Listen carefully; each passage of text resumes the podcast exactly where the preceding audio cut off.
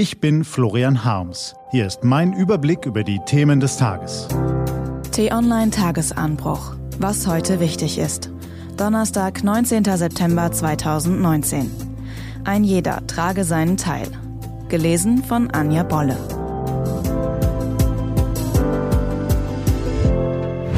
Was war? Ist der Iran wirklich für den Angriff auf die saudischen Ölanlagen verantwortlich? Um das zu beantworten, können wir nicht nur von dem Iran sprechen, denn dort wird ein erbitterter Kampf ausgefochten. Auf der einen Seite die Tauben. Das sind die Leute, die ein Ende der Wirtschaftssanktionen und eine Öffnung zum Westen wichtiger finden als Atomwaffen und die Vormachtstellung im Nahen Osten. Auf der anderen Seite die Falken. Das sind die Leute aus dem militärisch-industriellen Komplex, einem Staat im Staate. In dessen Zentrum residieren die Revolutionsgarden, eine Parallelarmee, die längst mächtiger ist als das reguläre Militär.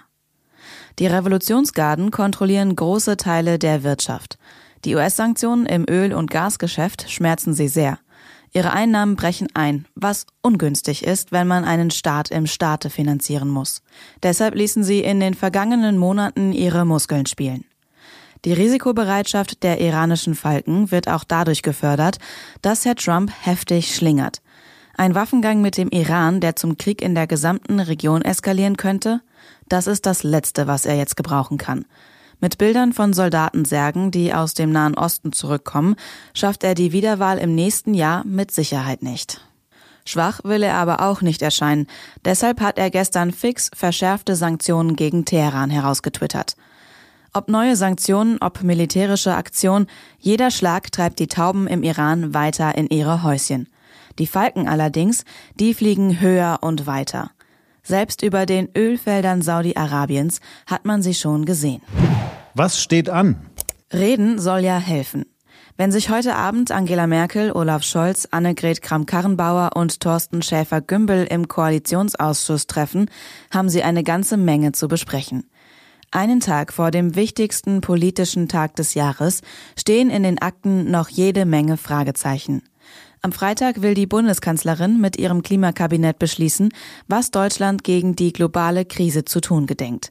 Zeitgleich werden im ganzen Land zigtausende für einen entschlossenen Klimaschutz demonstrieren. Kein anderes Thema mobilisiert derzeit so viele Menschen. Als Reaktion setzt sich in Bayern Markus Söder an die Spitze der Bewegung und versucht, die Grünen beim Grünsein zu überholen.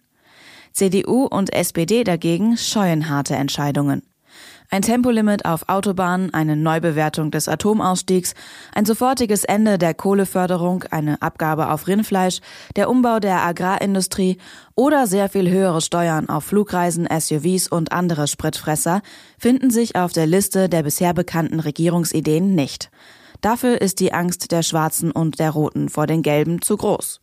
Union und SPD fürchten einen ähnlichen Aufruhr wie die Gelbwesten-Proteste in Frankreich, sollten sie den Bundesbürgern harte Einschnitte für den Klimaschutz zumuten. Statt Ansagen zu machen, wollen sie vor allem Anreize setzen und dafür viele Milliarden Euro in allerlei Projekte stecken. E-Autos, E-Tankstellen, E-Heizungen, E und so weiter.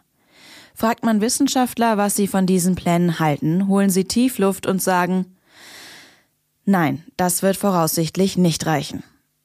Die Bundesregierung hätte einen anderen Weg gehen können. Statt sich bei vielen Förderprojekten mit fraglichem Nutzen zu verzetteln, hätte sie eine nationale Debatte initiieren können. Statt eines Klimakabinetts hätte es eine Klimabürgerversammlung gebraucht. Herausforderungen wie der Klimaschutz und die Energieversorgung sind so groß, dass sie sich nur durch einen nationalen Konsens lösen lassen. Um das Klima zu retten, müsste jeder Bürger Nachteile in Kauf nehmen. Und das fällt sehr viel leichter, wenn nicht nur wenige, sondern jeder in einem gewissen Maß betroffen ist. Leider scheint diese Bereitschaft zum Kompromiss verloren gegangen zu sein. Das könnte auch daran liegen, dass die Regierung sie zu wenig fördert. Aber reden soll ja helfen. Das war der T-Online-Tagesanbruch vom 19. September 2019. Produziert vom Online-Radio- und Podcast-Anbieter Detektor FM. Den Tagesanbruch zum Hören gibt's auch auf Amazon Echo und Google Home. Fragen Sie nach T-Online Tagesanbruch. Ich wünsche Ihnen einen frohen Tag. Ihr Florian Harms.